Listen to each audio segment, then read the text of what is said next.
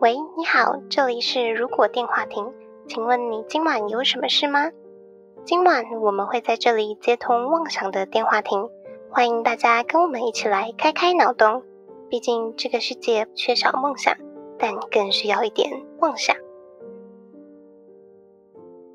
Hello，大家好，我是哈雅，欢迎回到《如果电话亭》。我是 NG，大家好，我是小廖。嗨，我是莉亚。今天是第十七集，耶、耶、好没有灵魂哦，这个 耶，太冷了 啦！太冷了，重新欢呼，不用啦， 大家都很冷啊，听众也很冷啊，跟我们一起冷。 真的，哎、可是听到的时候不一定会冷。那也只是两天后好吗？下礼拜搞不好就温暖一点了。哎、一直被骗，他一直都说什么再隔离一天就要回暖，然后越来越冷。我已经完全不相信了，对啊完全不相信气象啊那种东西， 根本就不准。包紧紧就对了。好，在上一周的节目呢，我们有聊到二零二一年要走一个新的方向嘛，对，往影集的方向走。所以今天呢，我们就要来讲一下影集的主题哦。期待吗？大家讲到影集，影集是什么？ 我发音有问题。我现在觉得声带跟舌头都已经不太听自己使唤了，太冷了。对啊，啊，我觉得不是我自己耶，怎么会这样啊？那头脑有种昏昏的感觉，也有点卡住了，还是是天气害的。也有可能啊。天气害的，没关系，反正今天发生所有事情都是天气害对，啊，我电脑都冻到电池坏掉了。天哪！这个很夸张哎，我都冻到不想上班了。但是这几天 我不知道怎么接，我们就很冷的进入主题吧。 我只是觉得今天早上窝在被窝里面看影集，然后一点才起床，很爽， 好幸福，真的。我都已经存下很多，但是都还没看。你你存了什么啊？我存了《后羿弃兵哦、小廖好像有看，对不对？我看过啊，讲西洋棋前的。阵子超级》啊红，，对对对，我还没看。然后还有那个《驱魔面馆》，我不知道台湾翻译是不是这个名字也，是嗯也这个是名也字是是也是嗯，因为韩国的好像是什么惊人的传闻吗？ 那啊差好多。想象不到同一个东西哎耶。对啊，台湾也是第一名诶，《欸驱魔面馆》，但我没有看啦。我最近想看第二名的，现在是什么？亚森罗平，就一个怪盗的那个。哦，他有推给我哎，我也有，他刚出的好像第一名吧。对啊，感觉不错看，之后再来看有没有机会分享给大家好了。但我觉得影集，我至今觉得最好看的还是有几部啦，就《黑镜》啊，还有一一些比如说吸血鬼类的， 哦、又吸血鬼，我最爱吸血鬼。是什么吸血鬼日记吗？对啊，那个从高中看到现在，哦，真的，小时候都很喜欢看吸血鬼类型的。反正影集真的很多啊，我真的超爱看的。以前都要假就是学英文之名，然后 先看影集知识。我觉得有用哎、就认真讲，不是 偷懒，但我觉得有用哎、但要看美呃英文字幕的啦。没有用哦，全部开中文字幕啊，然后开两倍速这样看啊。好看了吗？两倍速。两倍速我可以接受啦。嗯，哎、对，现在有两倍速超方便，真我的很多都有两倍速。哎、让我想到大家会不会用两倍速听我们的 podcast 啊？的话应该不会吧，不然讲话就嘟嘟嘟嘟嘟嘟嘟嘟这样讲。我自己会用三倍速听我剪的集数啦。我也会这样子，对，因为想说都已经这么熟了，所以我就用三倍速听是听得懂了。但我是很好奇观众会不会快转的、可能一一点。点五倍，我觉得是普通人大概都听得懂的速度吧，或是他们就直接不看了。就零倍速了太惨了零倍速，这样子我们讲话是不是太慢啊？如果他们都喜欢用一点五的，如果有这个情况的话，可是这样子，如果我们讲快一点，他们用一点五就会变又太听不快了。懂，嗯，好吧？那我们还是维持原来的好。就突然有一集就是 rap 这样讲 哈，我们讲话就嗨，大家好，我是哈雅，欢迎到你给我电话听。今天我们要讲，不用吧，剪的时候直接调速度就好啦。太有太酷了吧？之后说不定可以试试看。好了，我们回来影集啊，好啦，今天呢、就是主题就是我们要讲黑镜的啦， 我们就是找个名气大的，先来蹭一下他的热度。也不是那黑镜也出了很久了，好不好？没有算热度啊，反正就名气比较大，我们先讲这个，这样子我们自己也比较多看过，或是观众也比较知道这件事这个东西。 嗯，应该比较多人看过吧，毕竟各大排行榜它都是永远都在榜上的一个影集。但说实在，我是因为今天才开始看，知道吗？对啊，因为其实我放了很久，就一直想看，但都有其他就是新推出的一直在推荐，所以就一直没有嗯机会看。借今天节目这个企划，刚好就可以把它看完。那我们是不是要稍微跟观众介绍一下《黑镜》这影集在干嘛？否则有像莉亚这样子的人，就完全听不懂我们在干嘛。来，我们来看一下它的介绍。你是要念网络上的？对，该剧展现现代社会发展，特别是对新技术利用的副作用。其中每一集都是独立的，背景通常设置在架空的现实或是不久的将来，并以黑暗和讽刺的语气和或轻或重的实验感来表现剧情。以上内容来自维基百科。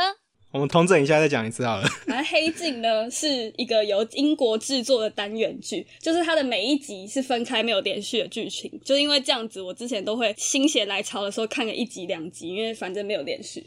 大家都是都在讲述呢，现代高科技带给我们社会的影响跟副作用，然后来讽刺现代人过度依赖或崇拜科技的那种感觉。 其实主要的设定都在近未来这种状态，嗯就是它会虚拟出某一种科技状况，并且把人性的黑暗面对，然后诠释在这个科技里面。对，我觉得我看到有一个蛮酷的，就是《黑镜》的执行制作之前在访问的时候有讲过一段话，他就说把科技比拟成一个毒品，那么它的副作用就是电视剧《黑镜》要讨论的这个部分。就它其实像是一个毒品一样，人类会一直想要发展新的科技，但是对我们的社会跟生活真的有帮助吗？还是会造成很多悲剧？这样就会觉得很酷。所以它那黑镜其实是讲的是电视显示器或是手机，当它荧幕关起来的时候是黑色的镜子。哦，这意象很好。对，我觉得很酷。然后我自己超级喜欢啦，新的一季真的不是很好看，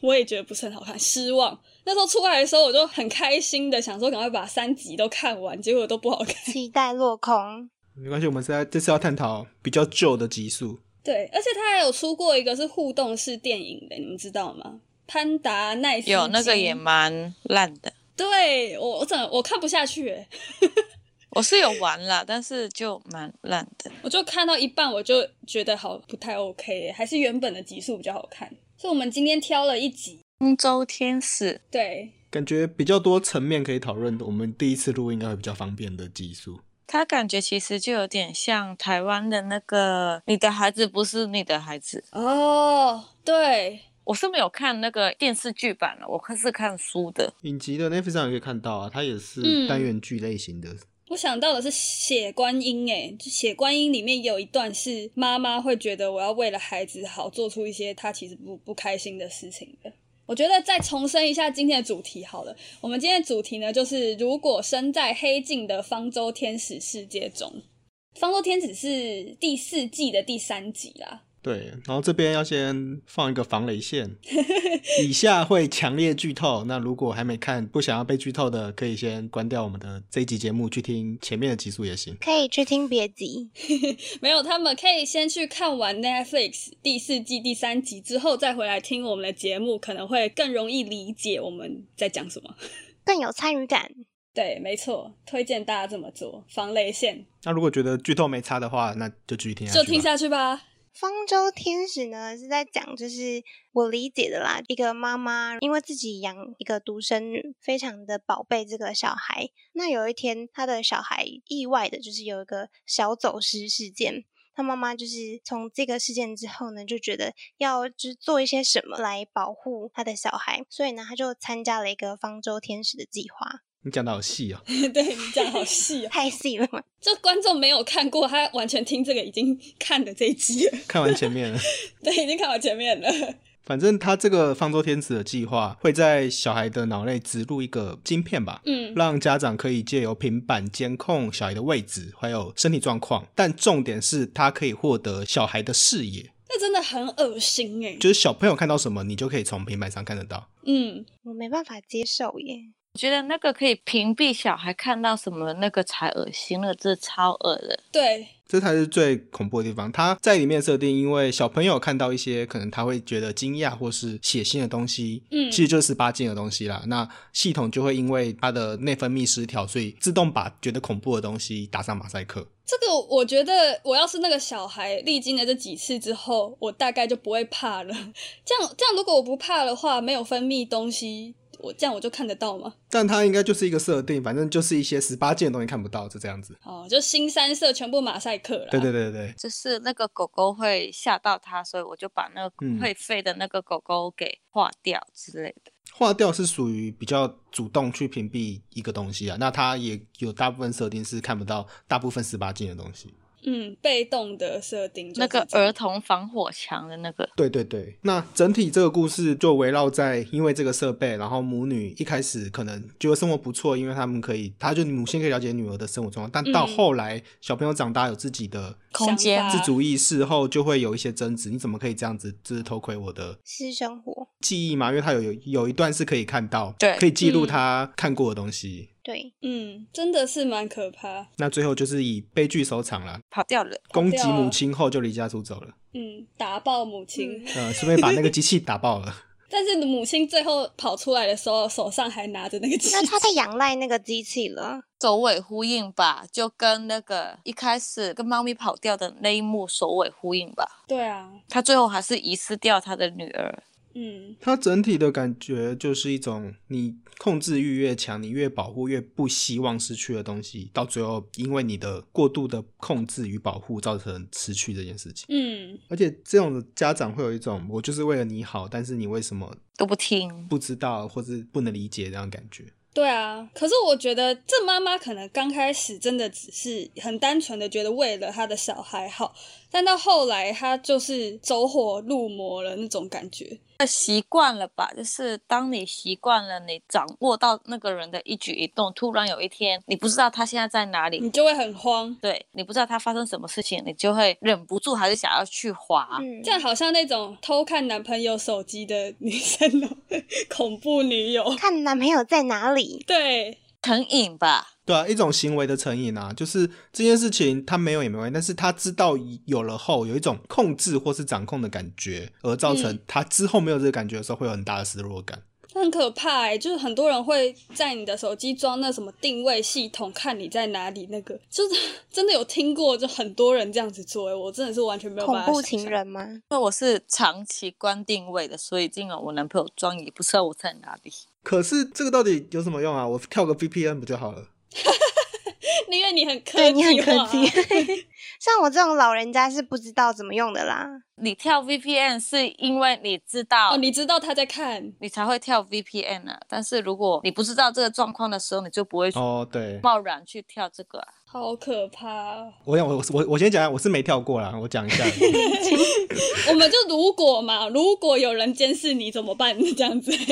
应该一开始是为了家长跟孩子吧。现在的孩子每个人都有一台手机啊，所以应该最一开始的用意就是给家长知道孩子现在在哪里啊之类的。就是怕走失啦，就是对定位的效果。其实那个妈妈的状嗯况也不是不能理解，毕竟你差点失去了一个女儿，所以嗯她会紧张。我觉啊得这是一个可以理解的事情，只是后来有点走火入魔，就这嗯真的也无法，毕竟那么多年，她是从呃三岁到。到长大十五岁吧，十对五岁，，十二年的一个习惯，嗯但有一件事情我一直在想，就是我在想，如果我是那个小孩的话，我长大之后我会同意我妈妈就是对我做了晶片植入这件事情吗？可是有一个问题耶，他到影片年龄那个时候也还是没有成年的状况，嗯，所以在法律上，假设他那个东西本来就没有违法的话，那监护人理论上可以这么做。可以这样做的。我觉得这件事情就定位这个很单纯的功能的话，听起来好像没什么毛病。但因为它那个科技实在太科技了，就可以看到画面跟封锁画面这件事情，就直接阻挡了小孩子去体验各种事情的那个权利了。其实蛮危险的，它里面有一幕，就是因为小朋友看不到血这个东西，对，嗯，所以他才会自残，想要看到流出来的是什么东西。对，所以就害那个小朋友其实会更变本加厉去想办法看到他看不到的东西。就跟其实很多以前的教育都会以不要提早讲健康教育性或什教么育嗯之类的，对。啊，那其实越不知道，大家在扭曲的情况下接受不太正常的资讯，就越有可能会相信不正常的资讯是对的。嗯，因为我最近去做一些带小朋友的工作啊，所以我就觉得让他们自己去思考，然后知道什么东西是对的，什么东西是错的，这件事情比就直接不让他们看到重要太多了。而且像那个狗狗，它是有攻击性的，如果你一直屏蔽它，它不知道那是什么。对啊，到有一天它被攻击的时候，它不知道那个是有危险的东西，它反而躲不掉。就是你越想为它嗯避掉某一些危险而不让它看，反而那个危险更容易靠近它。，对，嗯，他就看到一个马赛克飞过来，然后把他自己咬烂，他自己还看不到自己的血，然后他就没对，了，就只看到一堆的马赛克。好惨哦！如果人生是这样， 连声音都会屏蔽掉，这是就很危险啊。对，就是假设失火的情况下，那他被马赛克，他就看到一堆火的马赛克，然后他也听不到大家叫他逃走的声音，那他直接被烧到烧死在火场里面。只有妈妈可以看到，会听到，他会听到叫他跑的声音，但是他只是听不到跟十八禁那些东西有关的声音而已。就失火，你叫他逃走，他可以的。有一段是他阿公病倒，然后他听不到他阿公求救，对，嗯我觉得是因为一开始就屏蔽掉他阿公， 所以他所以他这个设定上的 bug，阿公被屏蔽掉了。 就他可能妈妈觉得阿公不太好，所以就屏蔽掉他阿 公。所以系统认为阿公已经是变十八禁的东西了，不是吧？是会有可能造成这个女生伤心啊，这种感对对觉。对，就是因为那个东西让他肾上腺素增加，所以才会屏蔽掉这东西。有没有有一些东西还真的是小朋友不应该看的啊、血腥跟暴力吧。家长的陪同下，我觉得看没关系，就适当的引导是没关系，但自己嗯乱看就尽量不要吧。应该是要跟他解释说那到底是什么东西，让他知真正知道对来源 来源是什么，对对对，而不是自己上网看。或是乱猜这样子。嗯，就家长还是要尽到教育这责任。不是很多可能看到不小心前面有人跳楼下来，就会把小朋友眼睛遮住嘛，这样是一样的概念， 还是要遮住吧，太恐怖了。因为这个是成人也会有心理阴影。对，但假如说我们真的活在方舟天使的这个时代，就是生活中已经有这样子的科技的话，哎、我觉得这种科技其实很危险哎、因为你有没有注意到这个东西在植入的时候，被植入人是不会有痛觉的。嗯所以如果假设我是方舟天使里面的员工，或是我是就是犯人或是警察去偷偷故的意这样偷出来，或是把它带出来，把这个东西拿超可怕用在其他耶条件上是超危险的。我现在想几点，第一个是以正面来说，假设警方或是法院可以在犯人身上植入这个东西，然后看他会不会有再度犯罪的问题。嗯，这可能是好，但是也有可能有犯人的人权问题。那嗯如果比较严重的，就可能黑帮拿走，那他如果有人要可能要拜入他们门下的时候，他就会把他说，那你就植入这个晶片，这样我我就可以确认你绝对不会背叛我。嗯这样就很好控制。 或是他如果他们绑架了某一个重要的官员之类的，你也不知道那个人有没有被植入啊，那你还要不要这个人？把他蒙着眼睛，通通吃下去，反正不会痛嘛。对，对啊，但是就放回来的时候，那你还要重用这个人吗？就总不能因为他被绑架了，然后你就不用他吧？就有这种刺探敌情的，应该还是会有方法知道他有没有被植入啦，只是还是会有这样的一个个风险就会多一个对啊成本要去处理这件事情。而且他还说不可能把那个晶片拿出来。对，就代表整个就不能拿出来。我想到的是，假设你在按摩的时候就做做做脸、做身这样子体，戳进去，对啊，然后你就不知道、哎，完全没感觉，对啊，像有有些人不是又在路上会拿针筒乱刺人之类的嘛，嗯那个你都比较没办法防范了，那个会痛。那如果是这用这个直接偷偷插你太阳穴的话，那你没有感觉的时候，你就不知道。我突然想到了 毛利小五郎，哎、对耶， 他还是知道的好吗？他脖子都快要肿起来了。如果真的像柯南的手表那样直接可以发射出去了，那路上的人都无一幸免了，大家都被指路，都不知道哎、好危险哦 应！该它就会越来越便利的吧？就可能之后嗯可能它只是一片药丸，你就吞下去就好了，或是变成粉末之类，你吸到就可以植入。而且像某一些奇怪的国家，可能为了控制它的人民，它可能也就会这么做。说你要身份证，你就要打这个东西，这样，那你做还是不做？感觉好像那个反乌托邦类的的电影会出现的感觉，就是他要独裁控制的时候，嗯，Netflix 也有其他的影集是讲这种类似的，就是会监视的。就有一些国家就这样啦，嗯就是已经在一个一个天网下面，对，基本上你除了嗯在家里以外的地方，你都会被看到在干什么。之后还有这个东西的时候，虽然也可以脱掉某一些罪，但是也嗯会让你整个人都没有人权。如果你要反那个地方，或是你要做一些抗争之类的，你也就会无有法自我审查这样子。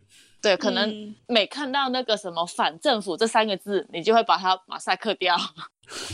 嗯，但是我想到这个科技存在会让战争变得更加系统化。什么意思？假设有一个部队是敢死队，他每个在每个人都打了这个晶片，那他所有的一幕哦会在那个战术员的面前这样操控，然后你直接跟他讲，哦，你是说好的方向是不是？就是如果这个科技存在的话，可以在战争上可以这样使用，所以这个科技还是应该要被发明出来吗？或是士兵如果假设一开始是血战的，可以把他屏蔽掉那个协议的事情，要让他在这个状况下去屠杀敌人之类的。嗯 我，突然想到，把那个血液从红色变成蓝色之类的那种感觉。有些游戏就是这样子，不是吗？不管它什么颜色，它都是血啊， 不一定要红色的哦。那是不是算他们的灰色地带啊？这样就不算违违反他们的法条之类对，的。就是你没有流血，他可能只是中那个哦气弹之类那种感觉。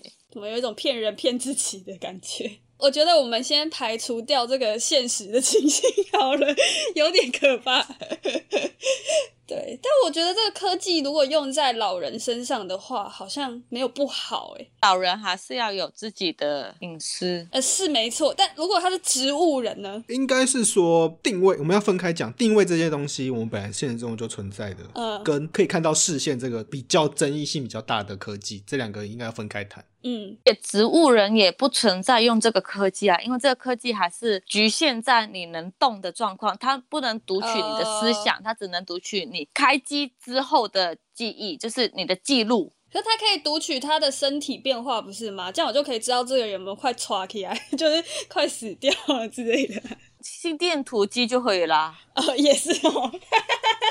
我这个有另外一个想法，它可以植入在宠物身上吗？我现在宠物本来就有植那个晶片嘛，对，对，对，那可以植这个有可以共享宠物视觉的这种科技吗？你在它身上放一波 GoPro 不行吗？没有，只想说这样子是不是也是可以在这科技上运用的？其实，如果为了科学研究的话，这种我要调查一个，比如说非洲大草原上面的什么老虎的习性的话，你说有点像稀有动物要做追踪这样的感觉。对，或是就是观察用的话，我觉得好像行得通诶，就也没有干嘛，也反正就是追踪它或是保育的时候蛮有用的，就知道说它的那个激素有没有变化。现在的保育都是植入晶片后，然后并且尽量在它会出没的地方架摄影机吧。对，那如果这样子的话，就可以减少。机械成本、人力成本。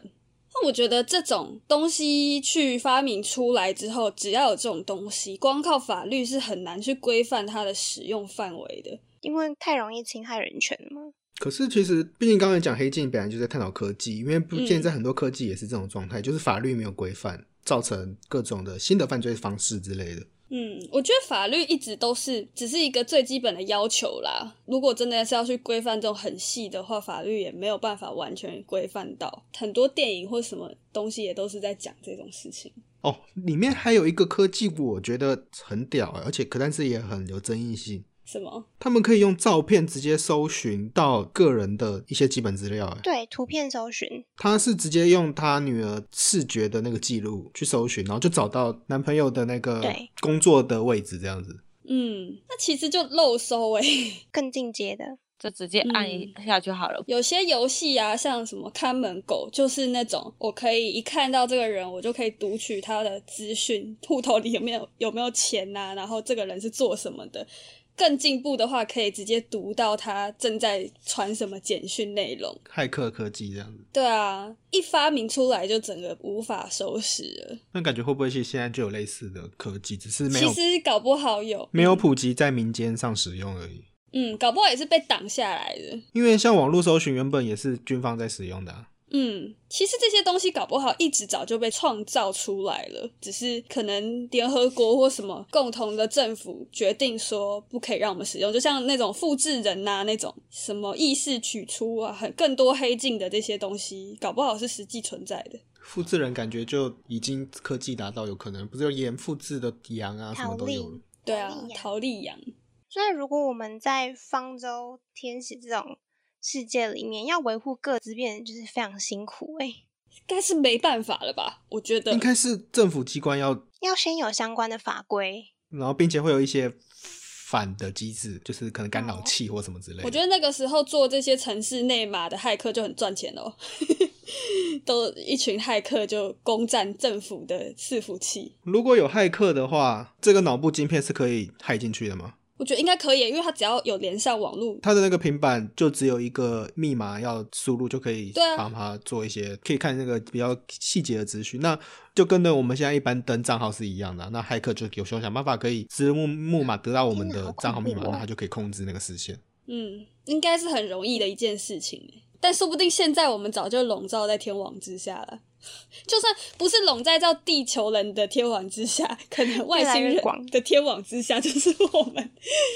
可是我觉得其实已经有点像了，像搜寻引擎都会偷听你在讲什么，啊哎、那真的好恶心哦！它就会推广告给你啊。我那天在查什么东西，马上就给我跳出来那些广告、哎，我觉得那种毕竟还是有那个搜寻记录，如果你只是讲完，然后他就立马推给你，那就真的超恶的。之前不是有 YouTuber 就是拍这种影片吗？这他的那个结果好像是没有吧？我记得是这样子，但真的不好说，真的有这些风险。就像我 Google 可以存那个输入的密码，我都每次都给它存着，结果我的密码有三十几个，全部它都写有被盗用，超级夸张。 我都不敢给它存了、欸天哪，这好危险哦！银行的建议不要存，但我真的还蛮常被盗刷信用卡的，真的是 很惨呢、 天哪，你怎么这么淡定？ 你要不要分享一下盗刷信用卡的 处理方式？其实现在还蛮方便的，就打给那个信用卡公司，他就直接会让你先暂时不用付那个款项。如果你已经付了那个款项，他会直接退给你，他们才去进行调查。其实我觉得还蛮人性化的， 蛮好的。他们就会自己调查，反正他只要跟你确定说你是被盗刷的，他们就会处理。那你不用再办卡号或什么之类的。呃哦，对对对，他会停止你现在的卡号，再寄一张新的给你。以前我很常被骗那种盗你的 FB，然后跟你说可以帮我收一下认证码的吗？ 我有被骗过， 超蠢的。但现在都可以网络报案，所以我那时候就有去报案，说我有被盗用，就至少留一个底。你好会被盗用各种东西哦。没有，我觉得我就是太多东西放到网络上了。可是我的心态就是那种像你们刚刚说的，如果在天网底下的话，我就放弃耶。我就是那种，反正我就是过我的生活，如果你要看就看吧，放 弃挣扎，消极，就我还是过我的人生呐、 哎、可是我觉得回到那个方舟，我真的觉得，反正小朋友，假设如果我之后有生小孩的话，我真的是不想理他耶， 没有意思，是我不绝对不可能做出这种事情的。差点失去过他的时候，你可能就会是要从根本去解决这问题，比如说是给他多一点教育啊，就可能他不小心跑到其他的地方的话，我可能要想办法告诉他说那边不能去，或是就是在他旁边。要离开视线的时候要讲一下之类的。对啊，就一定有各种方法可以解决啊。你还是会有各种方法让他有一点意外啊，就是是意外啊这事情，就是因为你在你的意料之外，就是你可能跟他讲一百次哦，你有什么时候你要跟我讲哦，你出门前、出门后你都要跟我讲哦，然后他可能走在路上，刚好那个地在弄一些东西，他要掉进去了，这就是意外。但我觉得最主要的就是这个影集的命题，它会在于小朋友到底是不是属于家长的财产这件事情。财产因为会有很多控制欲比较强的家长会觉得小孩就是自己的，所以我的小孩为什么不能我管这样的感觉？对，或是有一些影集会更极端，说什么哦，我可能我之前没有做到，就是什么成绩很优秀，所以我现在要要把小孩子帮他去考好的学校，可能考医学系什么之类会的。，我妈也是这样。变成另一个自己的感觉。嗯对对对，以前没有办法学钢琴，小孩就给我学钢琴， 这还是比较轻微的啦，就没有什么太大影响。这我觉得教育还是应该的，就是还是得要有一些教育，跟他讲说遇到危险你要大喊不要，或是你要会找人去求救。我也觉得有定位这事情不是一件坏事，但是就要跟小孩讨论，可能有一个定位的手表，就说你出门的时候才要带，或是嗯你要去一些很偏僻的地方的时候你一定要带，就是一个承诺。但是我会嗯教你怎么关掉，就是你如果你真的不想，你可以先跟我讲一声，然后你再关掉。嗯嗯，互相吧，我觉得这就是互对相。嗯啊，我觉得就是陈恩居的讲的，其实这一部的重点并不是科技问题，而是他们就是小孩跟大人缺乏沟通这件事情。嗯嗯嗯一可就跟你讲说有这个东西存在，那你也可以跟我就是反映说，哎、这好不好或者怎样？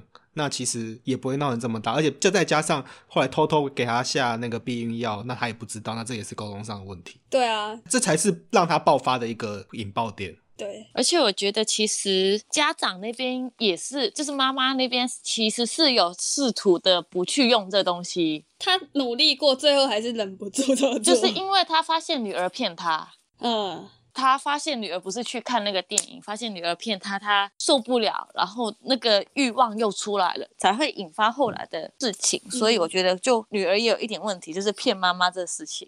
嗯，可他妈可能不让他去啊，那怎么办？我觉得这就是他们沟通上会有问题的对啊地方啊。所以就是他们就是缺乏沟通啦，就是沟通的问题吧。但是妈妈也是有点过分了，我是觉得，就女儿的生活，我觉得毒品那边是她可以管的，嗯，但是我觉得避孕药完全不跟他讲，实在有点太夸张了。那个太夸张了。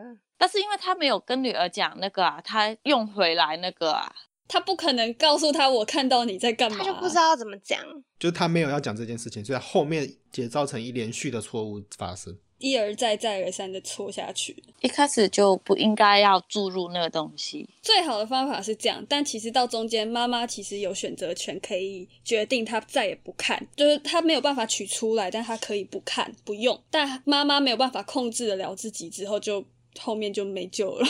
他选择的不是砸掉平板，而是把它收起来。如果砸对掉后就就都没事了，就会变成对普通的状普通的亲子问题而已。对，丢掉什么也好，就嗯她就没有做这个选择。大家有记得有一幕是那个小孩的爷爷，然后再跟他妈妈讲话。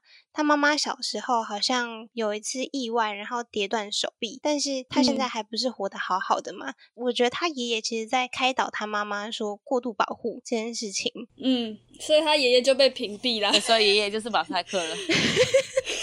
原来如 此， 但是在我的角度，就是那种老人家都会对，譬如说自己儿子结婚有了孙子，就说我以前是这样养他，你那时候为什么不讲我什么什么什么？你还不是活得好好的？对啦，他爷爷讲的并不是像要责备他，而是跟他讲述了这件事情而已，也就是对比较开放式的提醒他的状况，也不像台湾乡土剧那种常见的去 骂他这样。命令别人你一定要这样教那种感觉。对，我觉得我们老的时候可能也会觉得，现在年轻一代的小孩怎么会这样子？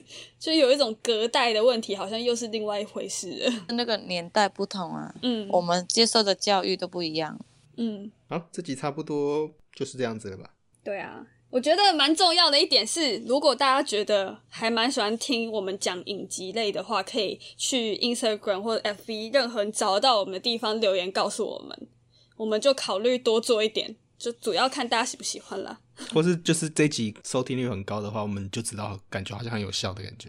嗯，对啊，对啊，对啊，或是你们有喜欢什么影集，也可以推荐给我们，我们比较说不定可以适合我去看们。的。对啊，黑镜如果大家喜欢，也可以继续讲，反正黑镜超级多可以讲的，超级多。我觉得刚刚的状况下，你们比较是在探讨它带来什么理念，但是我好像都会会想一些这个科技可以另外怎么运用，应用方式我也是有想到这个，就不同层面啦，没有谁好谁坏。这样也不错啊。我们就是谁负责讲什么，就每个人有不一样的想法嘛，才会有不同的火花。对的，好，那今晚的通话差不多要到这边告一段落了。如果觉得我们的节目还不错的话，每周三晚上九点，在 Spotify、Apple Podcast、Google Podcast、KKBox 等平台上面都可以搜寻到我们的节目，也可以在 YouTube 首播的时候跟我们一起聊天互动哦。不要忘记追踪我们的 FB 粉专 Instagram。那我们就下周同一时间再见喽，拜拜。拜拜拜拜拜。